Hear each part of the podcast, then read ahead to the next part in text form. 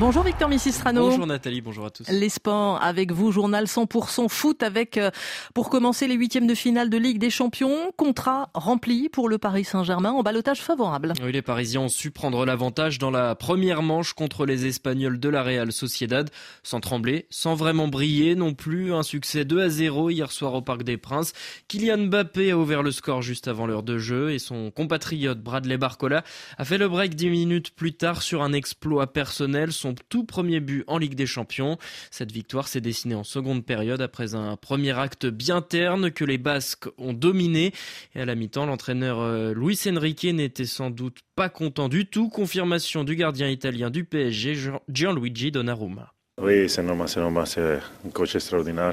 Il veut le maximum de nous. Nous aussi, on a vu que le premier mi-temps, on a fait beaucoup de difficultés. Le deuxième mi-temps, on va sortir bien avec le ballon et on fait des buts fantastiques. Un but extraordinaire, Barcola aussi, mais ce n'est pas fini. On va la concentration au maximum pour, pour les gants et après pour, pour le retour du match Ligue des Champions. Oui. Gianluigi Donnarumma au micro RFI de Frédéric Suto. Les Parisiens devront valider leur qualification dans trois semaines à Saint-Sébastien son côté, le Bayern Munich est mal parti. Sèchement battu le week-end dernier et distancé par le Bayer Leverkusen en Bundesliga.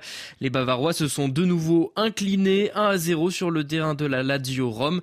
L'attaquant Chiro Immobilier a inscrit le penalty concédé par le défenseur français Dayo Upamecano, expulsé à la suite de l'action. Et ce jeudi, Victor place à la Ligue Europa, la deuxième Coupe d'Europe. Pas moins de quatre clubs français au rendez-vous des 16e de finale. Et notamment le Racing Club de Lens qui reçoit les Suisses de Fribourg.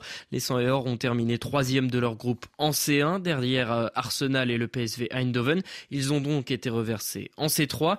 L'entraîneur Franck Hez espère encore vivre de belles émotions après cette euh, très belle phase de groupe. On n'aurait pas pu continuer une aventure européenne si on n'avait pas pris ces 8 points. Euh, on est quand même très, très heureux et très fiers d'être là, d'avoir ce match dont on sait que ça sera un match difficile parce que, parce que Fribourg est, est une équipe stable, c'est un modèle stable, même s'ils ont perdu quelques matchs ces derniers temps, mais une équipe forte sur le plan athlétique, euh, qui avait euh, joué notre équipe française en Coupe d'Europe l'an passé et qui, avait posé euh, sur les deux matchs énormément de problèmes à Nantes. Donc voilà, on est heureux d'être là.